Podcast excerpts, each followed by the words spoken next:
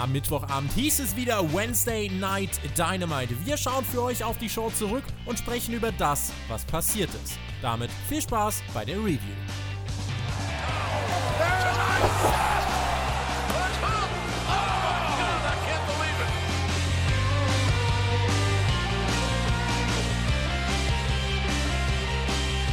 Wir haben angelegt.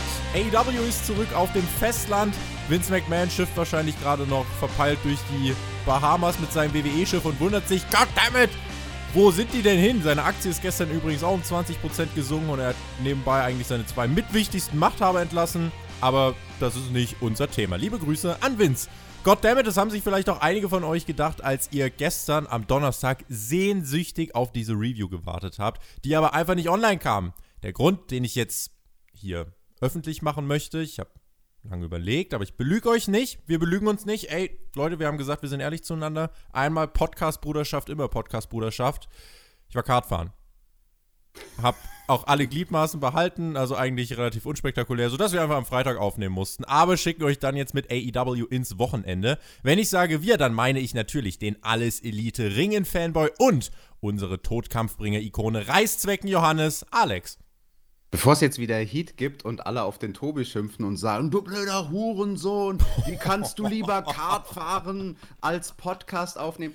Der Tobi ist nicht alleine schuld, ja, also ihr dürft euch gerne beruhigen. Ich war gestern Abend auch verhindert, das hat eigentlich ganz schön gepasst. Ich war dann froh, als du gesagt hast, dass du einen Termin hast. Ich hatte nämlich auch einen, wir waren bei uns mit der Arbeit bowlen. Das kann ich ja mal so gar nicht, aber trotzdem irgendwie auf wundersame Weise, weil die anderen in meinem Team gut waren, Tobi, hat es unser Team auf den ersten Platz geschafft. Oha, ich war und leider, ich war leider in einer Abführung nur Zweiter, aber habe meinen Rücken kaputt gemacht, weil ich direkt in der ersten Kurve richtig schön die Bande gecrashed bin.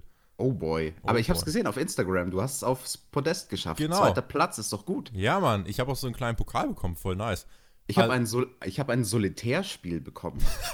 ich, ich, weiß nicht, was die Aussage dahinter ist. Das, ich dachte, das kann man zu zweit spielen. Ich kenne das nur noch so grob aus meiner Kindheit. Und dann habe ich in die Verpackung geschaut und gesehen, so, ach nee, das ist für einen Einzelspieler. Was, was soll das aussagen? Hier, spiel mit dir selbst. Falls, wir glauben, du hast nicht viel andere Beschäftigung. Du bist doch dieser gescheiterte Pro-Wrestler.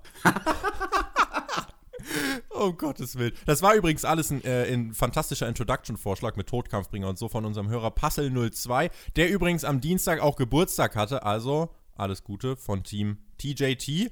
Wir schauen. TJT! TJT!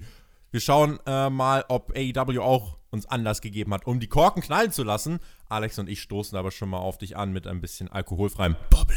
In dieser Woche melden wir uns dann ausnahmsweise mal Freitag zu Wort, schicken euch jetzt aber mit guter Unterhaltung ins Wochenende. Hoffe ich. Wir versuchen es. Alex, was haben wir gemacht mit AEW in dieser Woche?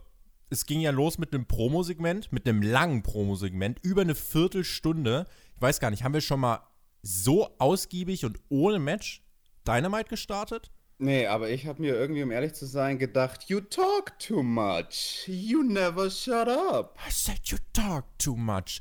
Nun, wie begann es denn? Moxley ähm, ist nach draußen gekommen. Er hat sich durch die Crowd auf den Weg gemacht. Die Kommentatoren haben diese drei Minuten Entrance genutzt, um uns einfach ein paar Dinge zu erklären. Und John Moxley im Ring angekommen, meinte dann, endlich habe ich mein Titelmatch, das ist offiziell. Jericho hat mein Auge zerstochen und versteckt sich jetzt hinter seinen ganzen Inner Circle-Typen und er ist halt bereit, alles zu tun. Ich bin sicher auch nicht perfekt, aber ich bin kein Vorbild, aber ich kann am Ende des Tages in den Spiegel schauen. Wenn ich Jericho ansehe, sehe ich einen Bully und ich sage euch was, ich hasse Bullies. Gibt ja nicht wenige, die behaupten, ein gewisser Vincent KM soll auch einer dieser Bullies sein, das aber nur nebenbei. Mox, Moxley äh, meint, er wird Jericho den Titel entreißen und er kann nichts dagegen tun. Es kommt auch gar nicht darauf an, wer du bist, es kommt darauf an, wer du nicht bist.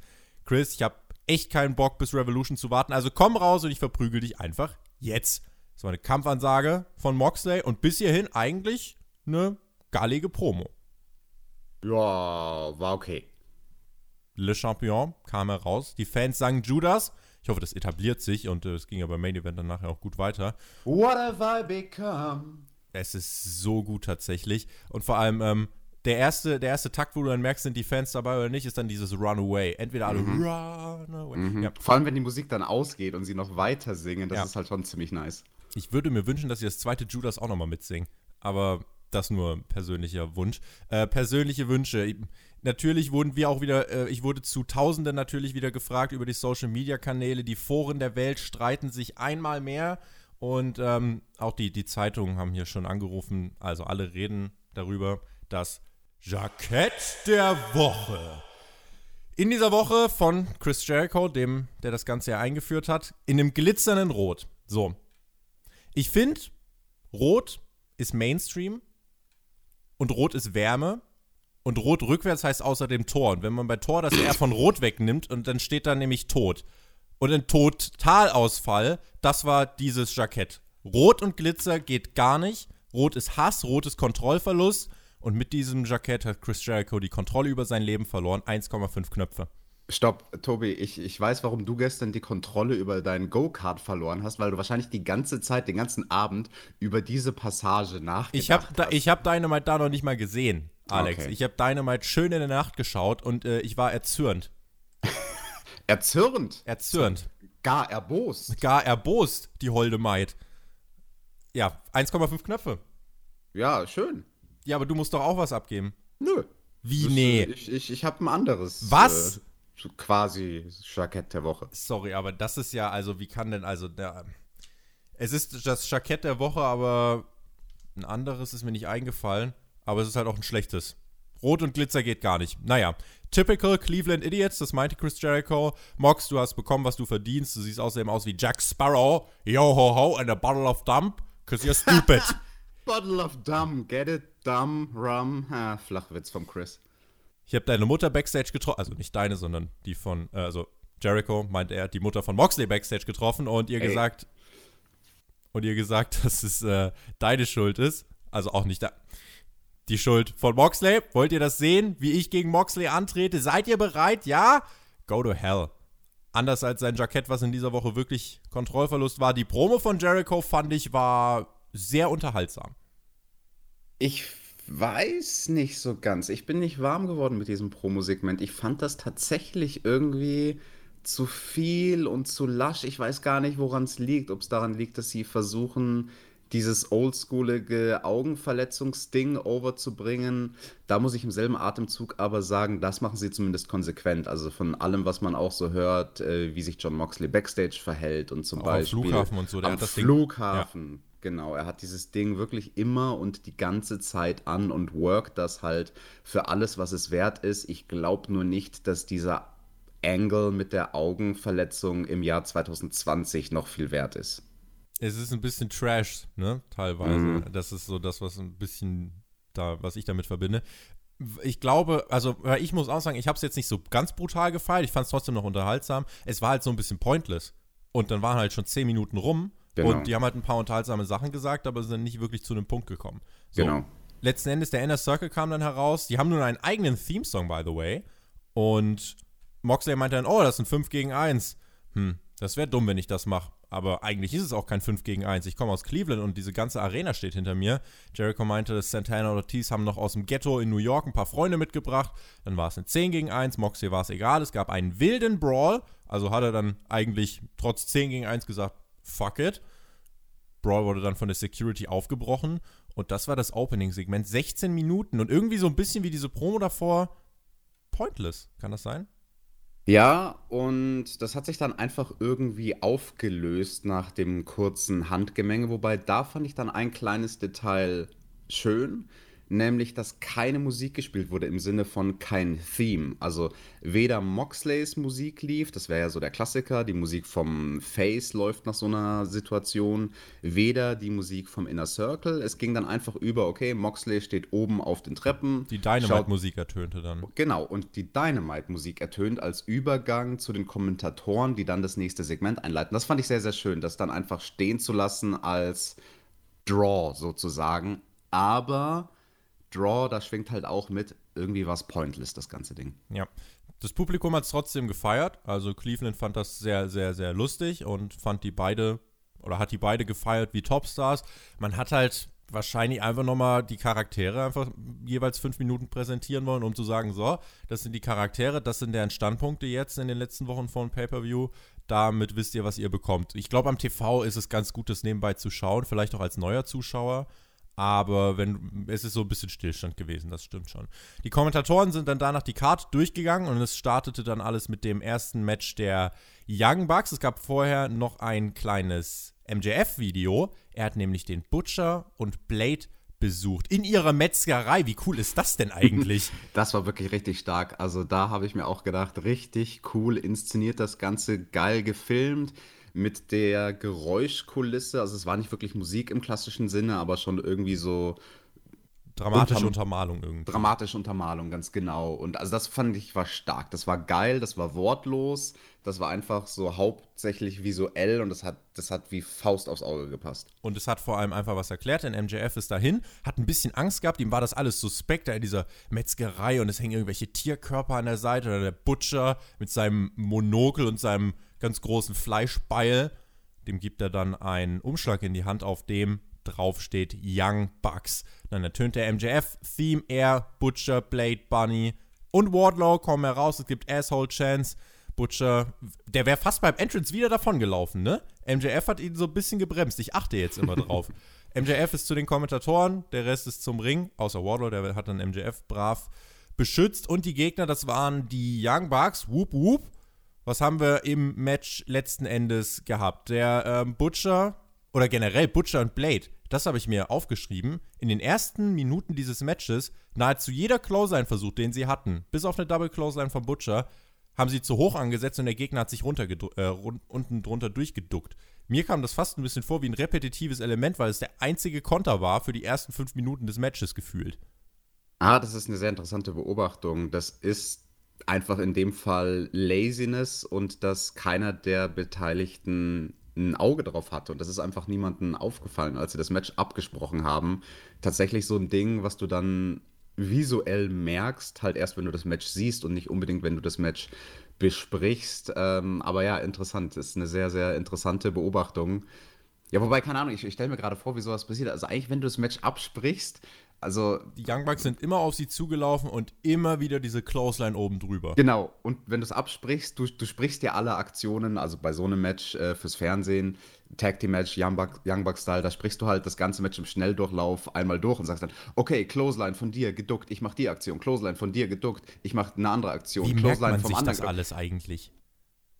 Ähm, das ist eine sehr, sehr interessante Frage. Äh, da gibt es tatsächlich ganz andere, ganz unterschiedliche Ansätze bei, bei jedem, der im Ring steht, wie er sich Sachen merkt. Ähm, für mich war es Prävisualisierung. Also ich kann da nur aus, aus meiner Erfahrung sprechen.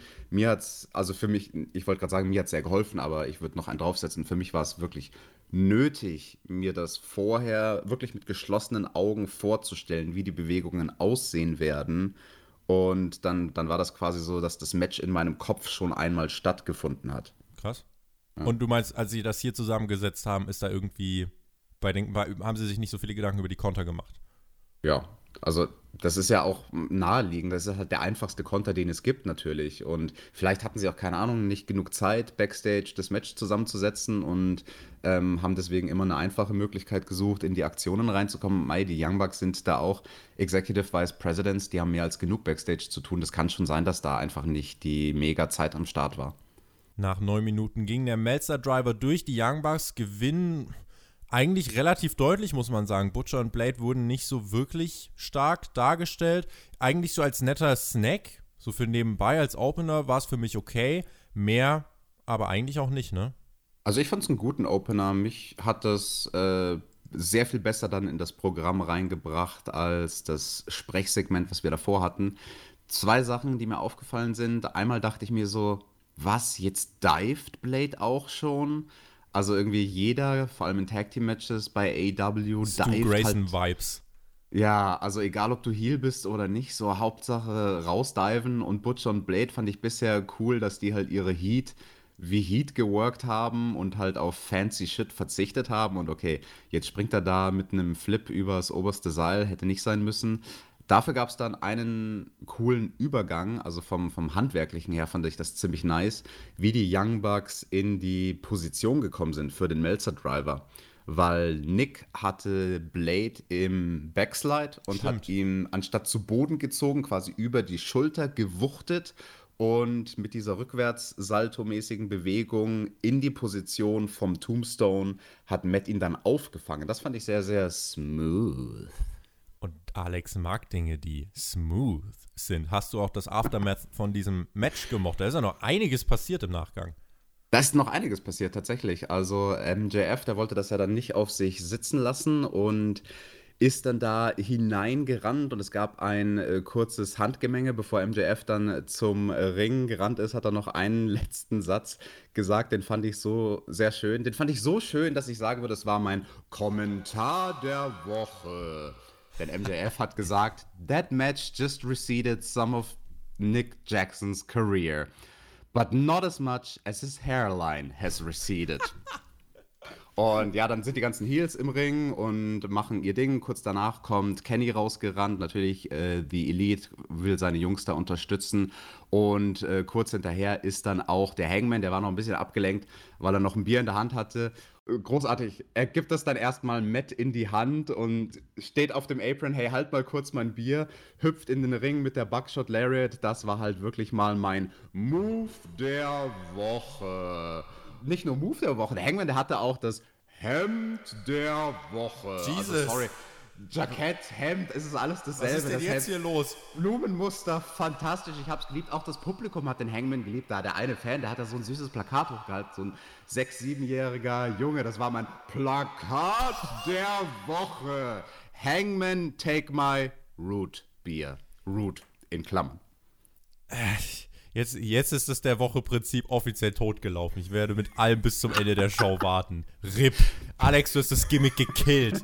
Du hast das Gimmick einfach gekillt. Du hast gesagt, die Fans sollen uns Vorschläge bringen. Ja, haben sie auch, aber wir ja, können hab, hab ich alle verbraten. Ja, wir können Eben. Ach so. Wir können das doch die nächsten Wochen so schön streuen. Ich habe ja auch noch ein bisschen, aber du hast Gott sei Dank die beiden Sachen, die ich hier stehen habe, noch nicht verpulvert. Aber die werde ich ganz bewusst dann nicht heute bringen. So, bedankt euch bei Alex. Schreibt wow. jetzt einen Kommentar, warum äh, ja, warum eigentlich? Schreibt uns, schreibt uns mal einen Kommentar, wie ihr den Opener fandet. Nee, ihr könnt uns mal schreiben, ähm, tatsächlich, auf wen habt ihr, wenn ihr AEW anmacht, am meisten Bock? Bei mir ist es ohne Scheiß der Hangman. Dieser Save, alles, was mit diesem Save zu tun hatte, war perfekt. Wie er reinkommt, so ein bisschen so stapf, stapf, stapf, stapf, stapf. Und dann gibt der äh, Nick irgendwie sein Bier in die Hand. Ja, halt mal kurz, ich mach kurz sauber hier. Und dann zack, Buckshot, danke, nehme ich wieder. Tschüss. Es war einfach so großartig, auch seine Facial Expression. Alles daran war großartig. Deswegen der Hangman irgendwie im Moment so mein Act, bei dem ich sage, dafür mache ich Dynamite sehr, äh, sehr gern an. Was ist euer Act, bei dem ihr sagt, AW, geil, heute habe ich Bock drauf? Würde mich interessieren. Bei mir ist es der Hangman. Alex, wer ist es bei dir? Mmh, weiß ich jetzt so ad hoc gar nicht. Vielleicht die Mischung. Vielleicht, Vielleicht ist es ja. die Mischung. Das waren die ersten 30, 35 Minuten dieser Show danach, ähm, also die waren, die waren schon okay. Es war jetzt aber nicht so dieses bombastische Feuerwerk. Äh, das war auch tatsächlich nicht das nächste Match. Nyla Rose gegen Big Swole. Excalibur hat irgendwann Anfang der Show hat er mal gesagt, das wäre ein Number One Contenders Match. Das wurde hier im Rahmen des Matches aber gar nicht mehr aufgegriffen. Ich hoffe, er hat sich verplappert, weil ich wüsste nicht, warum das ein Number One Contenders Match sein sollte. Nee, ähm, war es auch nicht. Also das war, denke ich, ein Hirnfurz von ihm. Äh, eine kleine Anmerkung zum Entrance habe ich noch. Das habe ich mir die letzten Wochen schon gedacht, aber hier ist es mir nochmal besonders aufgefallen. Das Entrance-Theme von Big Swole, das funktioniert nicht. Das ist zu langsam. Also auch für die Bewegungen, die sie dann beim Entrance macht, die halt sehr energiegeladen sind. So. Und dann die Genau, und dann aber dieses langsame, dieser super langsame Beat von ihrem Song, also dass der so diesen dunklen, urbanen Vibe hat. Der Vibe, der wäre an sich schon gut, aber das Tempo von dem Song ist einfach viel, viel zu langsam. Das funktioniert nicht. Ich würde Swow so ein bisschen tatsächlich mit Shotzi Blackheart bei NXT vergleichen, was zumindest die mhm. Anlage betrifft. Mhm. Gimmick-wise ist das was komplett anderes, aber beide stechen zumindest durch die Art und Weise, sie haben irgendwas Eigenes an sich, eine eigene Art, sich zu bewegen, eine eigene Art, Moves auszuführen. Das ist auf jeden Fall wichtig und deswegen haben sie auch definitiv Potenzial, aber sie brauchen eben noch das Training. Shotzi Blackheart hat das WWE Performance Center im Rücken, also die hat da gerade wahrscheinlich noch mal ein bisschen die besseren Karten. Aber bei Big Swole sehe ich das potenziell auch, weil irgendwas hat sie an sich, wo man sagt, ja, man, man schaut nicht weg.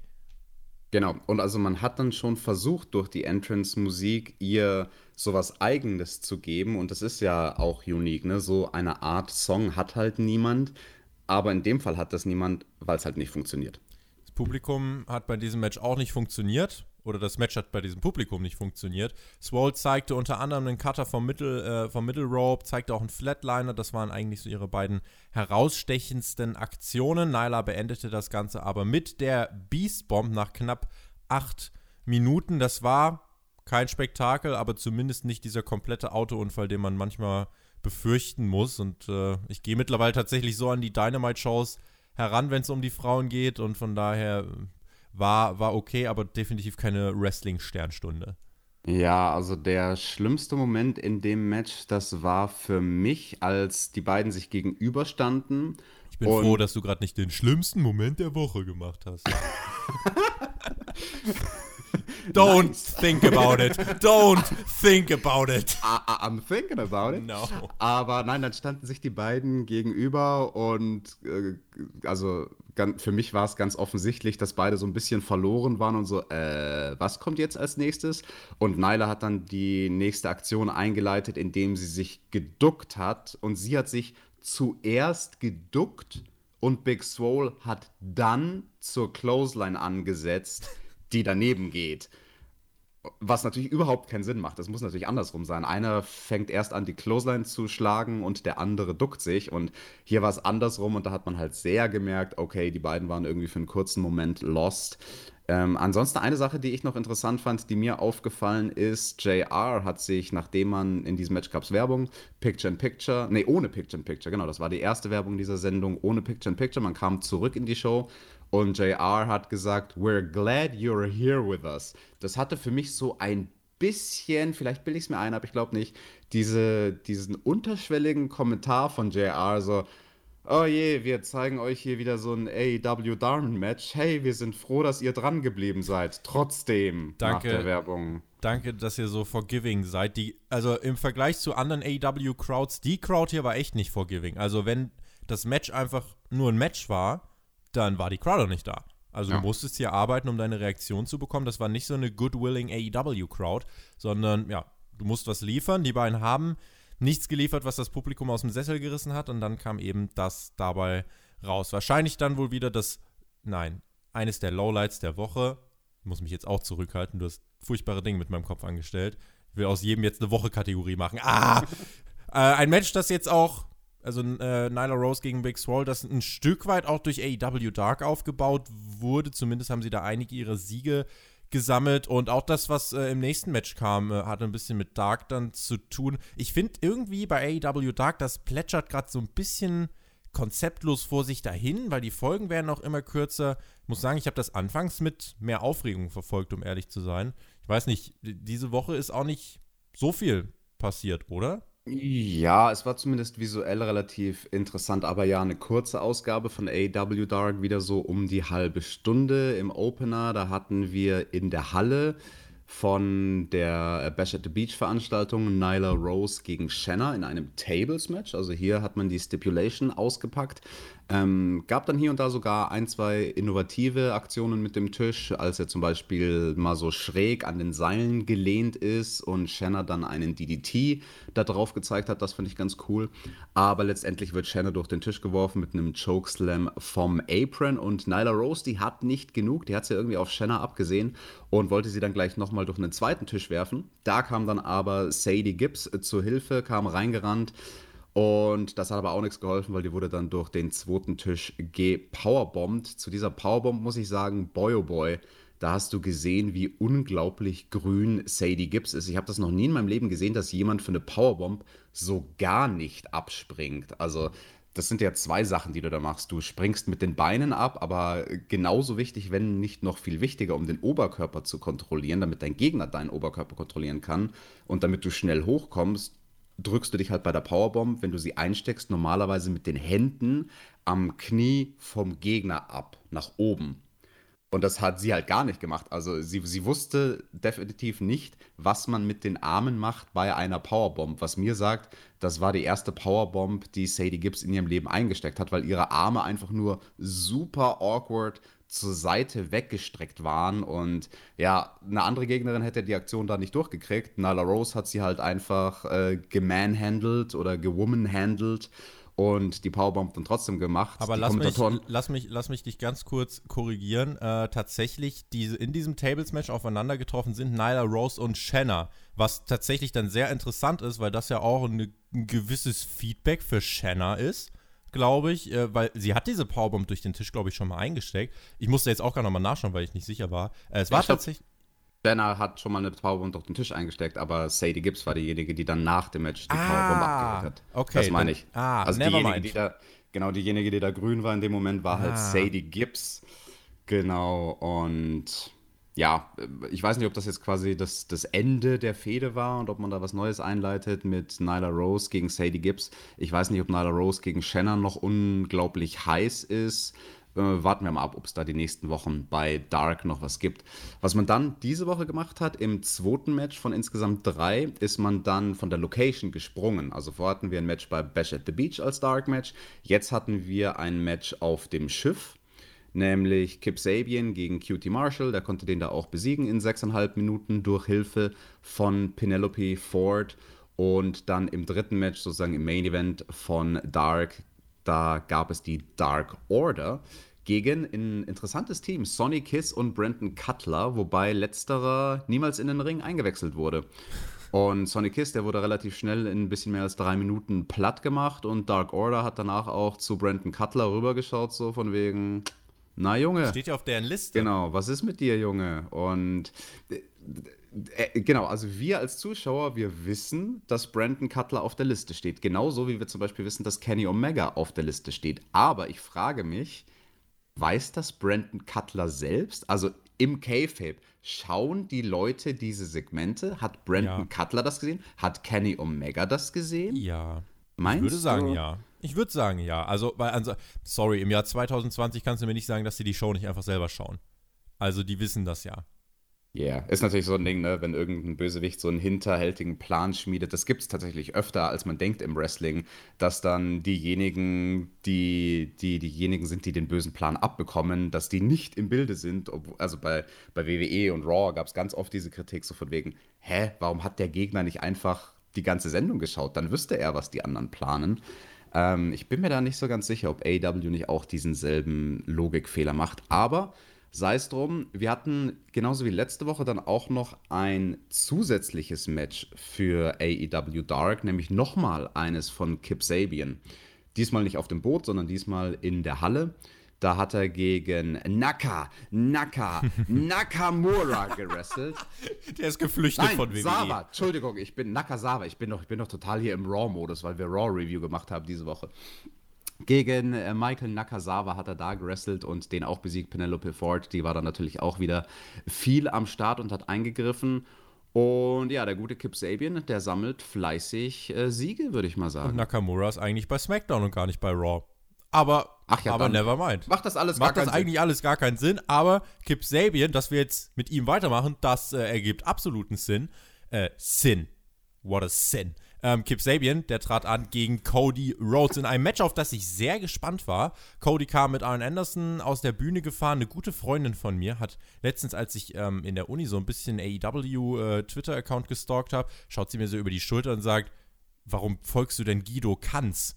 Und, und, und äh, ich dann so, ähm, what the fuck? Äh, Fail der Woche? Fragezeichen. Das war nicht Deal or No Deal. Cody ist der Big Deal. Ich habe ihr dann so ein bisschen erklärt, äh, wer das ist und so weiter. Das sind Geschichten aus der Uni tatsächlich. Also. Ja, Tobi, also der Kommentar von deiner Freundin da, das war wirklich, wie du sagst, der Fail der Woche. Was? Du melkst diese Kuh. Wir verdienen damit nicht mal irgendwas. Mu. Das Mu der. ähm, apropos, apropos Kühe und Cowboys und Dusty Rhodes hat ja Cowboy-Stiefel getragen. Was für eine Überleitung. Wir hatten ja hier ein interessantes Match. Cody, der kleine Bruder von Dustin Rhodes, gegen Kip Sabian, den kleinen Bruder von Chris Sabian. Stark. Stark. Gute, gute, gutes Detail, Alex. Für dieses Augenmerk haben wir dich verpflichtet. Cody hat sich feiern lassen und wurde gefeiert von der Crowd. Aber im Match ging es direkt los mit einem schnellen Start. Kip Sabian äh, mit dem Dropkick und der Attacke danach. Ähm, und dann hat sich Kip Sabian auch mit Arn Anderson angelegt. Der hatte brav seine A4-Seite mit der Lösung äh, zum Weltfrieden dabei. und Cody traf dann versehentlich er traf versehentlich Penelope Ford, zumindest äh, sie hat so gesellt, aber ich glaube, er hat sie gar nicht getroffen, aber das war der Plan. Äh, wollte ihr dann aufhelfen, aber Sabian nutzte das natürlich aus. Die Zusammenarbeit der beiden hier Turteltäubchen funktionierte also bis dato sehr gut. Knie von Sabian äh, lag dann so ein bisschen im Fokus. Das war vor allem in der Picture-in-Picture-Werbepause so. Die hat man mit so einer äh, Kniebehandlungsphase von Kip Sabian überbrückt. Und Cody wollte dann seinen Gürtel einmal mehr in die Meute werfen. Äh, Penelope Ford riss ihn den aber aus der Hand und warf stattdessen einfach ihren Schuh in den Ring. Warum auch immer. Das hat Arn Anderson gereicht. Dem, dem ist dann wirklich, dem, bei dem, der hatte Puls. Der ist dann in den Ring und hat gesagt, Leute, so, äh, so läuft das hier nicht. Das hier ist alte Schule. Das bringt meinen ganzen Plan durcheinander. Hier steht nichts von Schuhen. Arn stampfte dann, Arn stampfte dann in den Ring, rempelte den Referee beiseite und der Referee hat dann gesagt, ja, you're out. Und das Publikum so, ach nee, also war richtig sauer dann tatsächlich. Menno.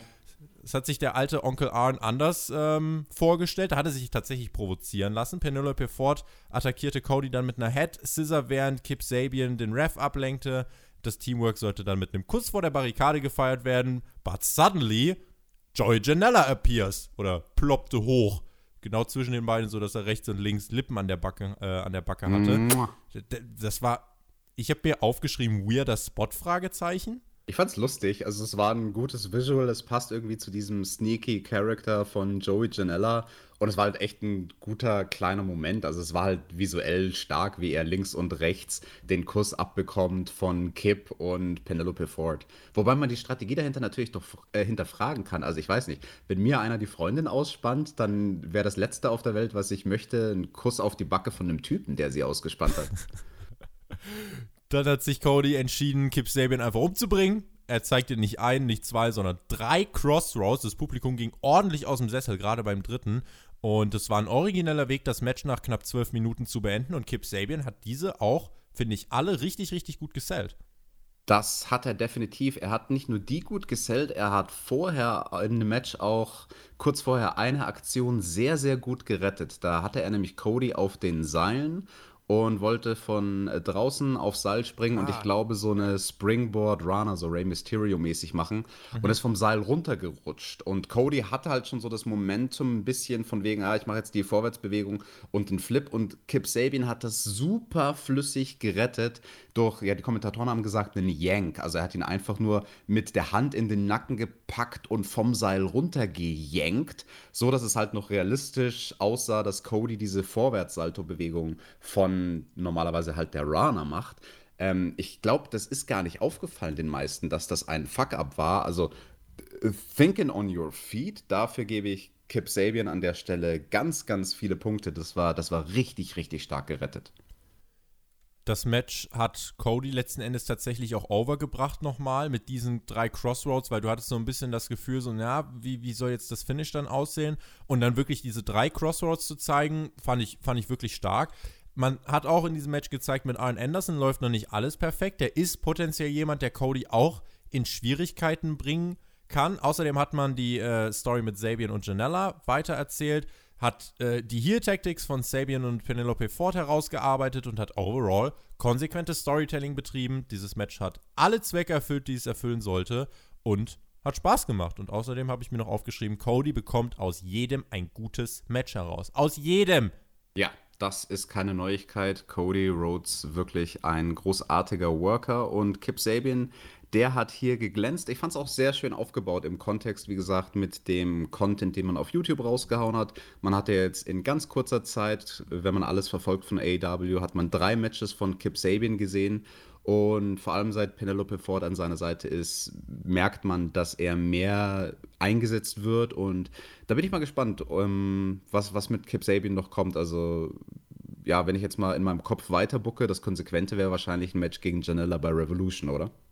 Ja. Und hat es dann irgendeine Stipulation? Ich weiß nicht, Penelope Ford on a forklift? On a pole. On a pole? on a ja, mal gucken, wo die Frau hängen wird. Nee, sie wird, glaube ich, äh, die, ich glaube, offensichtlich möchte sie nichts mehr von Janella. Kann er wahrscheinlich nicht mehr so viel dran ändern. Einmal verbrannt, immer verbrannt. Codys Frau diese Woche die war nicht da. Die haben ja auch eine Zeit lang diese Heal Tactics. Was heißt Heal Tactics? Aber ich erinnere mich zum Beispiel an die, äh, an, an irgendeine Ausgabe. Nee, es war keine Dynamite-Ausgabe, sondern es war ein Pay-Per-View von AEW. Da war Brandy auch am Ring und da hat sie auch mit Cody zusammengearbeitet.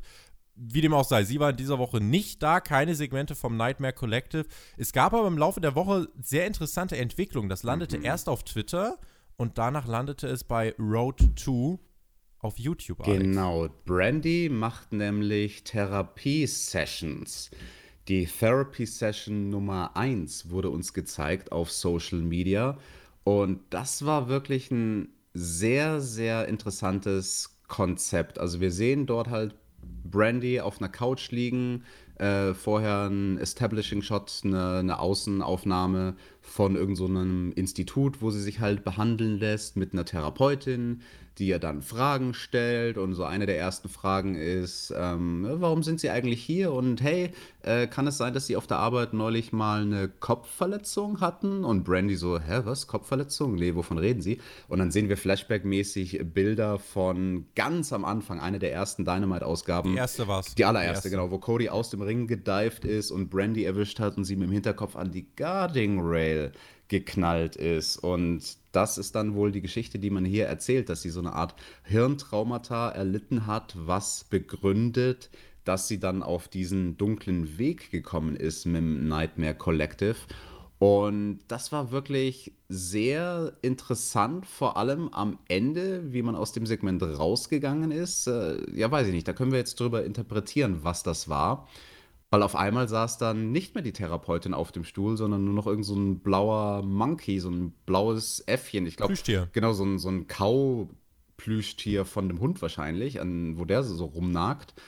War sie dann aber immer noch in der Praxis oder schon zu Hause wieder? Das ist, das ist die Frage. Sie hatte auch andere Klamotten an, Brandy dann. Also genau. als sie auf, von der Couch aufgestanden ist, war sie dann nicht mehr schick angezogen, sondern ein bisschen legerer. Und ja. Also das ist jetzt die Frage. Hat das irgendwie nur in ihrem Kopf stattgefunden, diese Therapie-Session? Was, was ist da los, Tobi? Also erstmal super, dass man, also idealer Aufhänger mit dieser Kopfverletzung tatsächlich sehr gut das Ruder rumgerissen, um zumindest erklären, was mit ihr los ist. Was mir noch fehlt, ich will wissen, was bei Awesome Kong schief läuft, dass sie so geil auf Haare ist. Also da, da hätte ich vielleicht früher oder später gerne noch eine, eine Erfahrung oder eine, eine, irgendeine Erklärung zu. Ansonsten das, was man hier mit Brandy macht, bringt's bitte ins TV tatsächlich. Mhm, ja. Also das kann nämlich richtig, richtig viel gerade biegen, weil so sehen das eben noch nicht so viele Leute. Gebasht wird's im TV. Das im Internet ist nochmal eine andere Geschichte. Und äh, von daher gerne diese Therapy Sessions ins TV bringen, weiter erklären, warum Brandy so ist, wie sie ist und sie einfach nicht in den Ring steigen lassen, sondern wirklich so als Managerin, Rednerin agieren lassen, die einfach im Kopf so ein bisschen twisted ist genau. wegen dieser Kopfverletzung. Das wäre eigentlich so der ideale Weg. Und bei all dem negativen Feedback, was Brandy und das Nightmare Collective bekommen haben für die Sachen bisher bei Dynamite, da muss man dann auch sagen, dass dieses Segment, die Therapie-Session, fast durch die Bahn weg nur positives Feedback erntet. Also in den Kommentaren auf Social Media, die Leute feiern das, die sagen alle genau dasselbe. Die sagen alle, bringt das ins TV, das ist Gold, das ist richtig gut, also das ist auch geil produziert und alles. Und ich denke, also das wäre für mich sehr, sehr überraschend, wenn AEW darauf nicht reagiert und wenn wir nicht in der nächsten Woche bei Dynamite die Therapy-Session Nummer 2 sehen. Sehr gutes Zeichen, aber einmal mehr AEW reagiert auf Kritik. Also ich glaube, man kann davon ausgehen, dass es schwierig wird in einer Company, die sehr auf Feedback achtet, so eine ganz krasse Dürreperiode von drei Monaten zu haben, wo wirklich immer nur derselbe Scheiß passiert. Also ich glaube, bis wir an dem Punkt sind, da wird noch viel Wasser den Rhein entlang fließen, sage ich mal, weil die wirklich auf Feedback hören und sie versuchen es besser zu machen. Und das ist wirklich die, äh, der große Pluspunkt, den ich auch hier sehe. Und von daher Thumbs up, würde ich sagen. Definitiv. Den Daumen gibt's hoch. Gibt's auch den Daumen hoch für das nächste Segment, was wir dann bei Dynamite hatten? Von mir nicht. Aber ich weiß, dass es vielen gefallen hat. Britt Baker, die war bei Tony Schiavone auf dem Schiff. Da hat sie ihn als Chili Barista beschimpft. Und ähm, in dieser Woche geriet so ein bisschen JR ins Kreuzfeuer. Und dann hat sie, also es gab wieder dieses Interview mit Britt und Tony auf der, auf der Bühne. Aber sie hat es eben auf JR abgesehen, hat ihn beleidigt, hat seine Barbecue-Soße beleidigt. Und ich weiß nicht. Also im Internet haben die Leute gesagt, ja, gute Promo.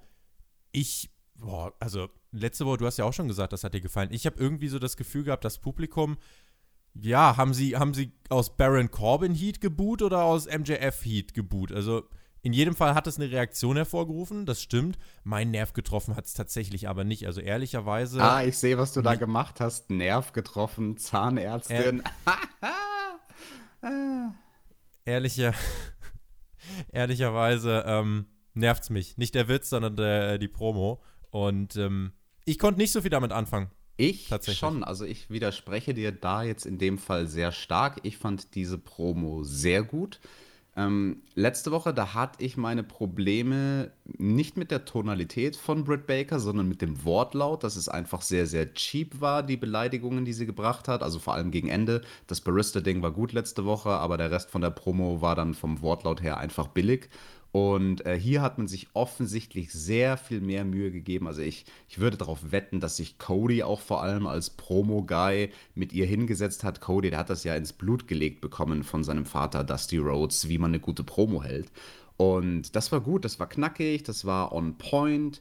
Ähm, da hat alles gestimmt, der Gesichtsausdruck, das, das Outfit von ihr, der ganze Look, die Haare waren anders, das Make-up war anders. Sie war insgesamt einfach so ein bisschen mehr sassy und ähm, also mich hat's abgeholt. Ich fand's wirklich, wirklich eine starke Promo.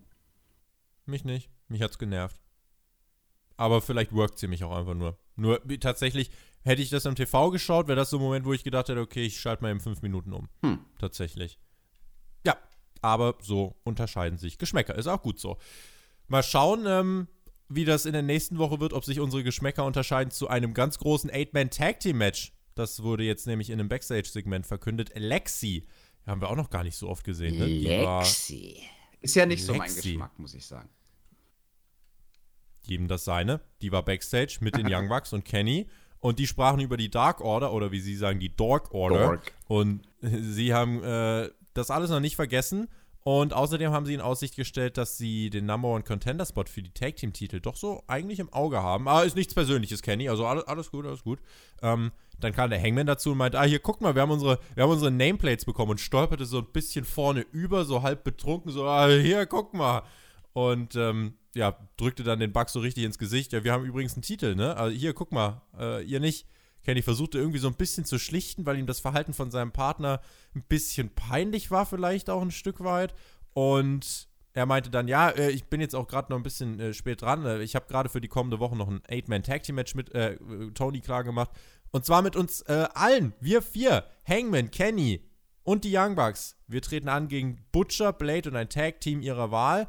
Der Hangman blieb und bleibt großartig. Und das Team der Wahl von Butcher und Blade, das sind, by the way, Pentagon und Phoenix, die Lucha Bros. Da können wir uns dann natürlich in diesem Eight-Man-Tag-Team-Match ordentlich Action versprechen. Immer wenn die Young Bucks und die Lucha Bros gemeinsam im Ring stehen, dann gibt es diesen ja, neumodischen Tag-Team-Wrestling-Stil. Mac wird es hassen. Par excellence. Mac, Mac wird es Mac hassen. wird es hassen und ich werde es auch vielleicht nicht hassen, aber es ist halt einfach nicht my cup of tea. Also ähm, das wird mir zu Action geladen sein, das kann ich jetzt schon sagen.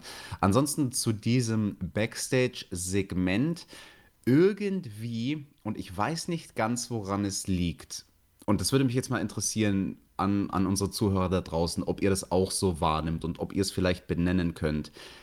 Kenny Omega in dieser Situation wie dieser, also immer wenn er Backstage ist und dann irgendwie was schauspielert, irgendwie kaufe ich dem das nicht ab, aber ich kann nicht ganz benennen, warum. Geht euch das auch so, dass er irgendwie so ein bisschen, ich will nicht sagen wie ein Störfaktor wirkt in solchen Segmenten, aber irgendwie, dass ihm so die, die Glaubwürdigkeit fehlt. Also die Art und Weise, wie er Schauspieler. Ich glaube, es ist irgendwie so dieser Unterschied von das, was auf YouTube gut funktioniert, so dieser, dieser YouTube-Humor für seine sehr spezielle, insidermäßige Fanbase. Und eigentlich macht er, glaube ich, irgendwie so die, dieselbe Art zu Schauspielern, dieselbe Art Gesichtsausdrücke im TV. Und ich glaube, das ist es. Ich glaube, dass er im TV dass er da einfach irgendwie anders agieren müsste. Weißt du so ungefähr, was ich meine, Tobi? Ich, ich weiß, was du meinst. Bei mir ist halt immer so unterbewusst, schreit immer in mir so eine kleine Stimme auf, dass Kenny einfach komplett misplaced ist. Mhm, mhm, so von, von Grund auf misplaced ist. Und das, wenn ich das sehe, dass so in mir irgendwie so ein Teil sagt, der gehört da gerade nicht hin. Aber er versucht sich so zu verhalten, als würde er da hingehören. Aber vielleicht weiß er selber, dass er nicht hingehört. Er sagt aber in den ganzen Interviews immer wieder, ich werde irgendwann im Main Event stehen, aber das wird dauern. Wir müssen uns erstmal um die anderen kümmern. Ja, ich glaube tatsächlich würde dem guten Kenny ein bisschen Egoismus gut tun. Es ist selten, dass man das zu Menschen sagt. Ähm, aber bei ihm wäre es wahrscheinlich gut, aber du, die Sache mit den, mit, mit den Bugs und so, das wird sich mindestens bis Revolution ziehen. Es wird irgendwann eine Fehde gegen den Hangman, äh, Hangman geben. Kenny wird in den nächsten sechs, sieben, acht Monaten nichts mit dem Main Event zu tun haben, fürchte ich. Ja, wahrscheinlich nicht. Und also die Momente, wo es mir dann am meisten immer auffällt, ist, wenn er den Hangman quasi zurückhält, beziehungsweise wenn er sich den Young Bucks gegenüber, das hatten wir ja auch schon letzte oder vorletzte Woche mal bei Dynamite, dass ähm, er dann versucht zu schlichten. Und immer wenn er in diese Situation gerät, dann verliert er komplett die Glaubwürdigkeit für mich. Also, weil ich glaube, was er dort macht, was er versucht, ist das so natürlich wie möglich zu spielen und so sehr nicht over the top, wie er nur kann, aber das ist irgendwie der Fehler. Das funktioniert im TV nicht. Zu krampfhaft. Zu, das ist zu krampfhaft, versucht er locker zu spielen. Und fürs ja. TV müsste das einfach ein bisschen mehr, ich sag, nicht over the top sein, aber so, so, so ein kleines Schipperl. Natural Acting. Natural Acting, das funktioniert irgendwie nicht bei ihm. Ja, ja. Das fehlt so ein bisschen. Ein bisschen gefehlt hat auch die Publikumsreaktion zum nächsten Match. Eine Ansetzung, die ziemlich random klang und auch immer noch klingt. SCU gegen Hybrid 2. Ja, du musst das anders sagen, dann klingt das gut. SCU gegen TH2. Das klingt doch super. Aber. Das reimt sich, Tobi. Na gut. Gucken wir mal, ob wir im Laufe des Matches Dynamik aufnehmen können. Die Kommentatoren erwähnten, SCU wird ein Rematch für die Tag Team Titel irgendwann down the way oder down the line bekommen. Publikum irgendwie teilweise, also es gab mal so einen Comeback-Spot von Frankie Kazarian, und dann hat er am Ende gepostet und die Leute haben geboot. Hm. Und das war so, ich weiß gar nicht warum. Wollten sie das Match nicht sehen? Wollten sie SCU nicht sehen? Weil das, was Frankie Kazarian gemacht hat, war eigentlich voll in Ordnung. Das Match hatte keinen Heat. Vielleicht war es den Leuten wirklich zu random. Jack Evans verpasste äh, irgendwann nach draußen einen Sussex Special, der halt eben nicht gesessen hat. Im Ring brachten Kazarian und Scorpio Sky den SCU later durch. Und tatsächlich war das Match dann vorbei. Das Problem ist halt, zwölfeinhalb Minuten, ich glaube, das war einfach zu lang. Ja, das kann sehr gut sein, weil man muss sich die Frage stellen, woran liegt das? Wir haben ja hier vier Athleten im Ring, die allesamt sehr erfahren sind. Die Kommentatoren haben das am Anfang auch overgebracht und gesagt, hey, The Hybrid 2, normalerweise sind das diejenigen, die den ganz, ganz klaren Erfahrungsvorteil ihren, Gegen, ihren Gegnern gegenüber haben, weil sie 27 Jahre schon im Ring stehen, kombiniert. Aber in diesem Fall haben sie nicht den Vorteil, weil SCU, diese beiden Leute, Scorpio Sky und Frankie Kazarian, die haben zusammen 38,5 Jahre Ringerfahrung. Das muss man sich mal auf der Zunge zergehen lassen. Das ist ordentlich viel.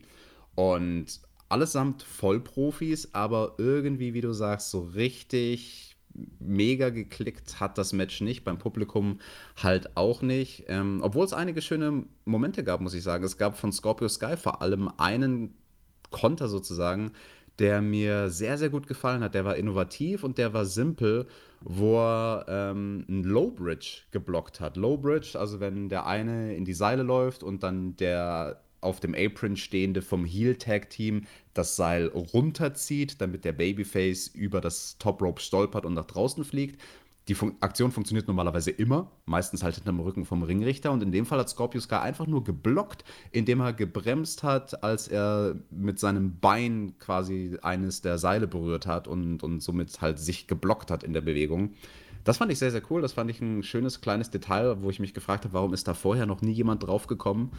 Und gerade mit so viel Erfahrung. Gerade mit so viel Erfahrung. Wissen. Aber da zeigt sich halt die Erfahrung. Also, dass solche Leute ja. dann auch die simpelsten Sachen, die schon tausendmal gemacht wurden, irgendwie noch neu erfinden können. Und also an den Aktionen, da hat es definitiv nicht gehapert, aber irgendwie war es halt am Ende des Tages einfach nur ein Match, was da war. Genau. Vielleicht liegt es auf eine gewisse Art und Weise, also ich glaube nicht, dass der Hauptfaktor ist, aber dass es so mit reinspielt, auch wieder in diesem Problem der inkonsequenten Durchsetzung von der Tag-Team-Regel. Jim Ross hat das dann einmal aufgegriffen, als so eine Situation war. Wozu die Tagseile da sind, genau, ich, Genau, wo er gesagt hat, hey, es gibt diese Top Ropes und die sind vermeintlich ja da, also nicht Top Ropes, aber diese Tag Ropes und die sind vermeintlich dazu da, dass man sie für einen legalen Wechsel benutzt. und keiner hat sie, hat sie jemals in die Hand genommen. Ja. Yeah. Well, ähm, ja, eine Ansetzung, die random war, das war irgendwie Hausshow-Style. Mhm, äh, mhm. aber jetzt nicht irgendwie TV Dynamite, wir erzählen irgendwas. Ich glaube, der Grundgedanke war, wir wollen SCU nochmal zeigen, weil sie bald vielleicht nochmal ein Tag-Team-Titelmatch bekommen, aber dann hätte es kürzer sein müssen. Auf der anderen Seite wollte man äh, Hybrid 2 nicht squashen und dann kam eben das dabei raus. Äh, war nichts, was man gesehen haben muss, hatte kein Heat, war aber auch kein schlechtes Match. Naja, danach kam noch ein kleiner, ähm, kleiner, kleines Dessert von der Dark Order, die haben äh, nämlich gesagt, Christopher Daniels, the Exalted One ist unzufrieden mit dir und rechne damit, dass wir deine Freunde, deine Familie, deine Brüder von SCU dafür ins Visier nehmen werden. Nimm das als Warnung wahr.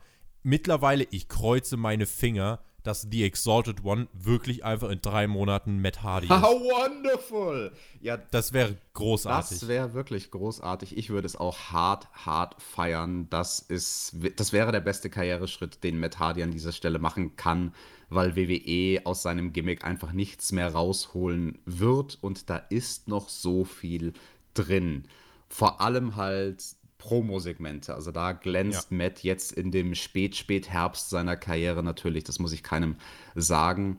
Und ich fand es sehr, sehr schön, also nicht nur dieses Dessert, wie du ausdrückst, mit dem Dark Order-Video am Ende von dem Match, sondern, beziehungsweise nach dem Match, sondern den Übergang, wie man reingekommen ist. Weil da hat AEW von der Schnittregie dann eine Sache schön gemacht, die wir schon in der Vergangenheit zweimal bemängelt hatten, dass dann bei solchen Segmenten, wo es nach In-Ring-Action Backstage geht, dass man sonst oft hart nach Backstage geschnitten hat. Das heißt, wir haben die Leute, die Backstage sind, im Fullscreen direkt gesehen und das war hier eben nicht der Fall, sondern wir hatten eine Kameraeinstellung, wo man noch sieht, wie SCU im Ring feiert, wo man aber auch im Hintergrund den Titantron sieht und auf dem poppt er dann eben die Dark Order auf.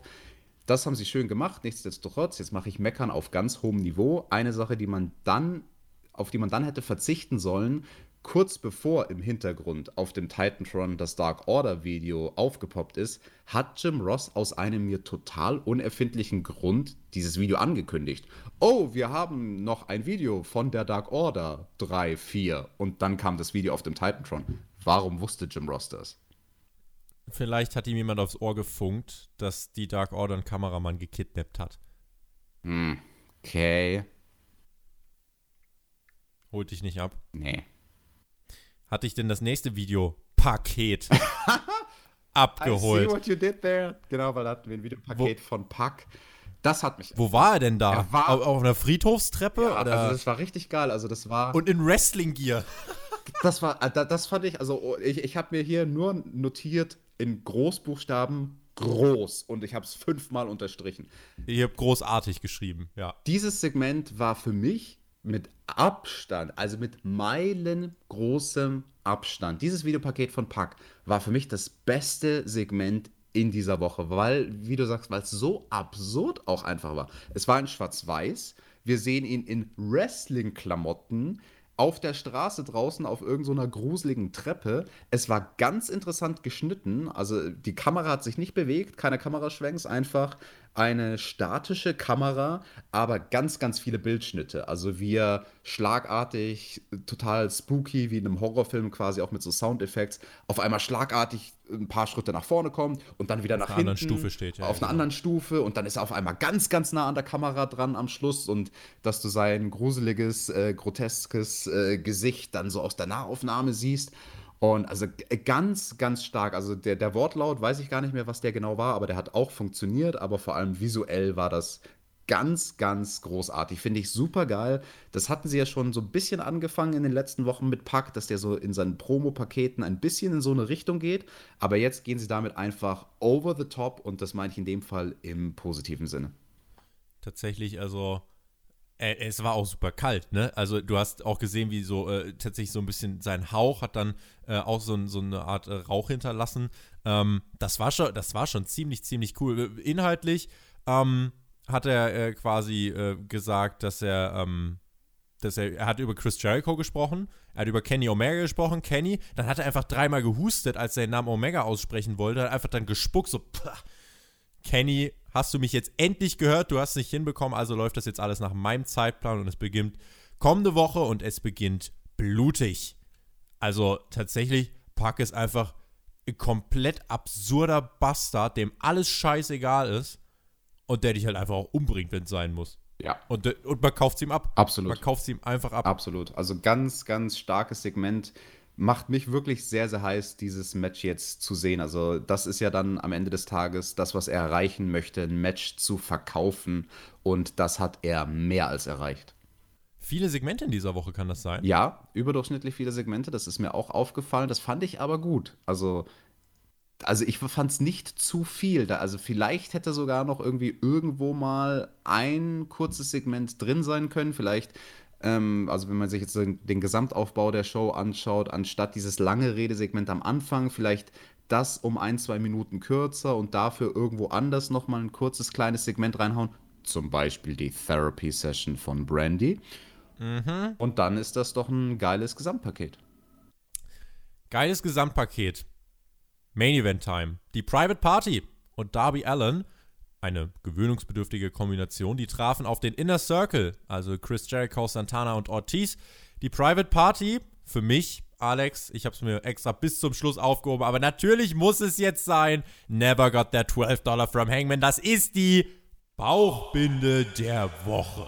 Jetzt muss ich es leider auch nochmal ausschlachten, aber jetzt äh, ist es absolut nötig. Darby Allen, over, wie ein Topstar. Ganz viele junge Fans mit ganz vielen Bemalungen. Ähm, da steht angeblich Death auf einer seiner Körperhälften. Ich glaube, da steht ganz groß Topstar drauf. Das äh, ist keine, also das ist nichts Neues, diese Information. Das wissen wir alle, dass das nur eine Frage der Zeit ist, ja. Was ist deine Information, die du uns geben kannst zur Bauchbinde der Woche? Habe ich keine Bauchbinde der Woche gemacht? Oh, du stimmt. Der Hangman hatte keine Bauchbinde diese Woche. Das ist ja. Nein. Das ist der hat da dein Jackett bekommen. Nicht nur das Jackett. Ähm, oh nein, oh, don't, don't start it. No, no, no, no, no. ja, also da muss ich dir zustimmen. Das war, es war halt die einzige Bauchbinde, die irgendwie äh, humorvoll war. Ne? Der Rest war halt wie normalerweise ziemlich, also was heißt ernst, aber halt einfach äh, faktenbasiert. Und da haben sie halt hier ein bisschen, da haben sie, haben sie mal einen Flachs gemacht bei der Private Party. haben sie mal geschäkert da hinten, die Jungs von, von AEW. Topstar, das steht auch auf Jericho drauf. Da weiß es aber auch jeder. Die Fans sangen wieder sein Theme. Da habe ich hier wieder das Wort großartig notiert. Thank you Jericho Chance, Darby Chance. Also die Leute hatten Bock auf diesen Main Event. Und die mussten gar nicht worken, sondern da war es tatsächlich einfach dieser gute Wille, weil AEW mit allen in diesem Ring einen guten Job soweit gemacht hat. So, Jericho und Darby Allen, die beiden benannten, die standen dann auch erstmal im Ring.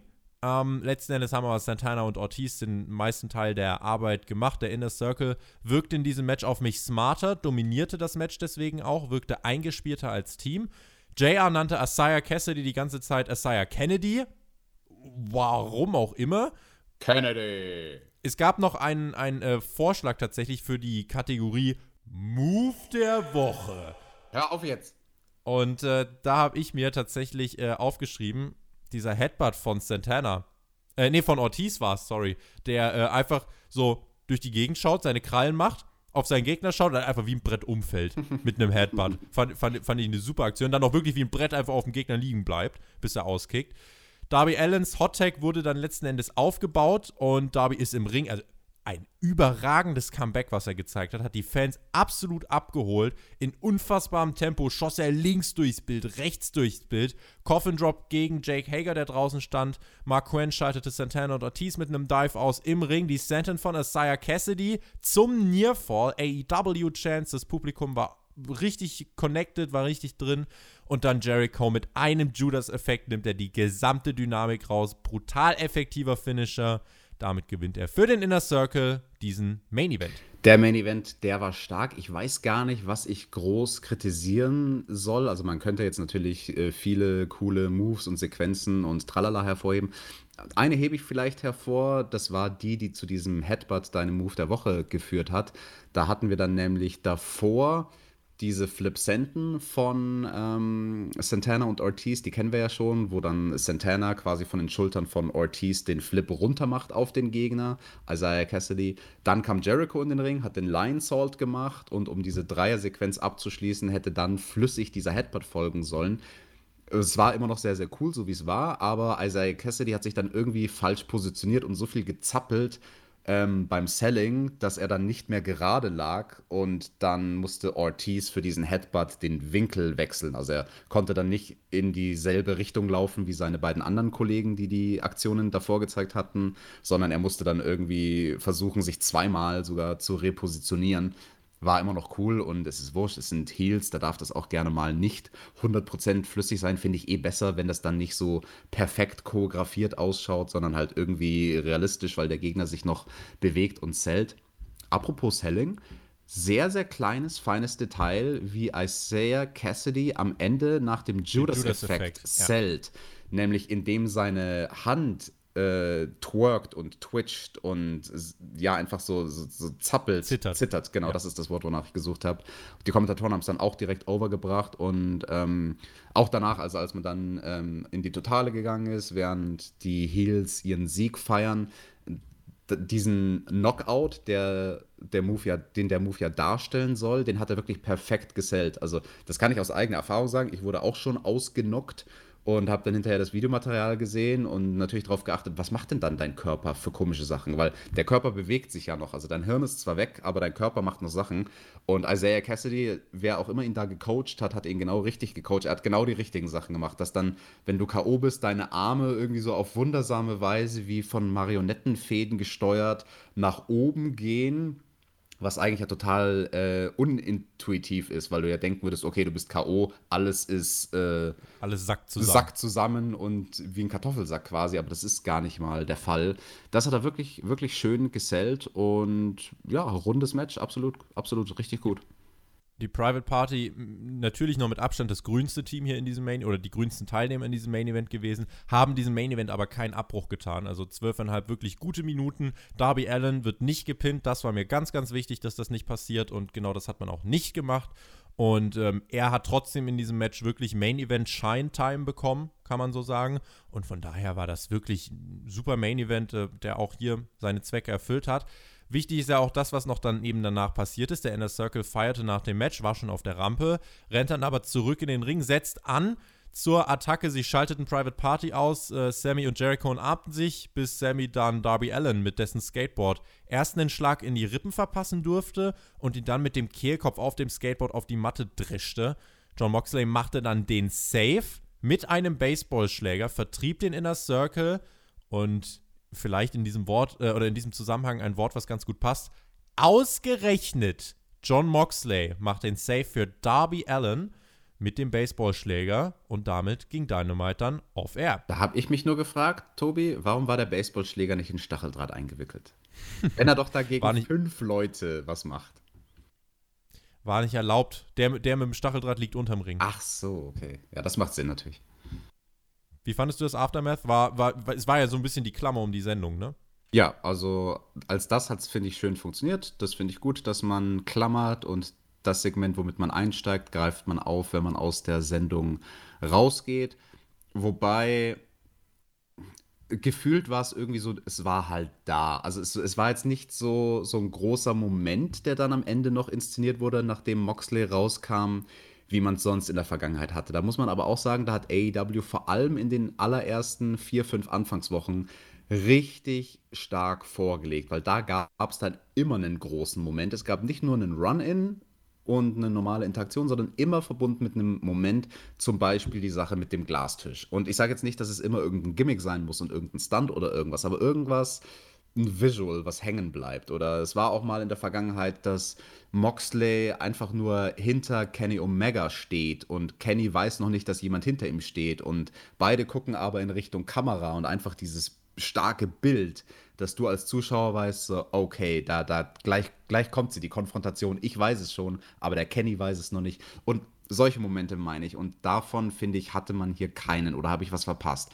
Gab es für dich irgendeine besonders coole visuelle Sache, eine Kameraeinstellung oder irgendwas, wo du gesagt hast, oh, das bleibt mir hängen? hätte ich jetzt aus dem Stegreif nichts parat. Mhm. Nein, Ja. nein. Eine Kategorie, die noch vorgeschlagen wurde von Jay Rico, das sind die Ratings der Woche. Gottes Willen. ähm, die werden wir aber nicht, die werden wir nicht etablieren. Ähm, und zwar, ja, in dieser Woche, muss mir den Timecode aufschreiben, in dieser Woche, es ist, mein, mein ganzer Zettel ist voll mit so vielen Zeiten, weil wir so viele, so viele. Wie, wie, wie, so Tobi, viele, wie ein Timecode. Machst du das in der Post-Production? Ich habe gedacht, wir haben, ich habe gedacht, du hast genauso wie ich hier so einen Knopf wie bei Stefan Raab. Da drückst du drauf und dann kommt dieser Effekt. Ja, habe ich doch, aber ich muss doch an Jonathan ein Protokoll liefern, wie der Podcast gelaufen ist. Ich muss das ja alles in Schriftform einreichen. Oha. Ich muss das ja alles abtippen nachher. Wow. Der, ja, ja, er überprüft das ja dann Sch schimpft er uns dann, wenn wir, wenn wir Quatsch Der- machen? Ja, er schimpft uns vor allem, weil wir schon über die Stunde sind. Oha. Oha. So, Ratings der Woche. AW 828.000, 5% im Vergleich zur Vorwoche verloren. NXT 712.000, 8% im Vergleich zur Vorwoche verloren. Also es liegen etwas mehr als 100.000 zwischen den beiden. Wen der Stand tatsächlich noch interessiert, AEW zum 13. Mal vor NXT. NXT lag viermal vorn, alles um die Survivor Series. Es gab ein Unentschieden. Gab keine nennenswerte Konkurrenz für irgendwen, aber eben auch keine unvergesslich krasse Dynamite-Show. Das war eine gute Ausgabe. Sie bringt Stories für den Pay-Per-View voran. Hangman Adam Page ist mein Favorit. Cody ist awesome. Moxley und Jericho, das spitzt sich weiter zu. Lowlights, für mich halt das Women's Match und tatsächlich die Britt Baker Promo. Muss ich leider hier, aber es ist subjektiv, äh, muss ich hier leider für mich so aufführen. Aber hast natürlich auch die Highlights mit dem Main Event, mit Cody, mit der Jericho Promo von Beginn. Und insofern äh, habe ich jetzt bei NXT in der Review auch schon gesagt diese Woche, es muss nicht immer brennen. Und das war auch bei AEW in dieser Woche so. Alles wurde eigentlich sinnig fortgeführt. Die Zuschauerschaft, also so die Hauptzielgruppe, waren sie sowieso wieder deutlich auch dann äh, vor NXT. Also man hat sein Stammpublikum gefunden. Das sind ein bisschen mehr als 800.000, die eigentlich jede Woche bereit sind einzuschalten. Und ja, overall eine Show, mit der ich zufrieden war, wenngleich es jetzt natürlich nicht das Rad neu erfunden hat. Da schließe ich mich an, wie vorhin schon gesagt, mit der Ausnahme von Britt Bakers Interview. Ich fand das stark. Ansonsten hätte man bei dieser Sendung diese Woche hier und da mal ein paar Minuten wegstreichen können. Zum Beispiel bei SCU gegen TH2 oder bei dem Anfangssprechsegment und vielleicht noch ein paar andere Sachen reinbringen in die Show. Aber ja, solide.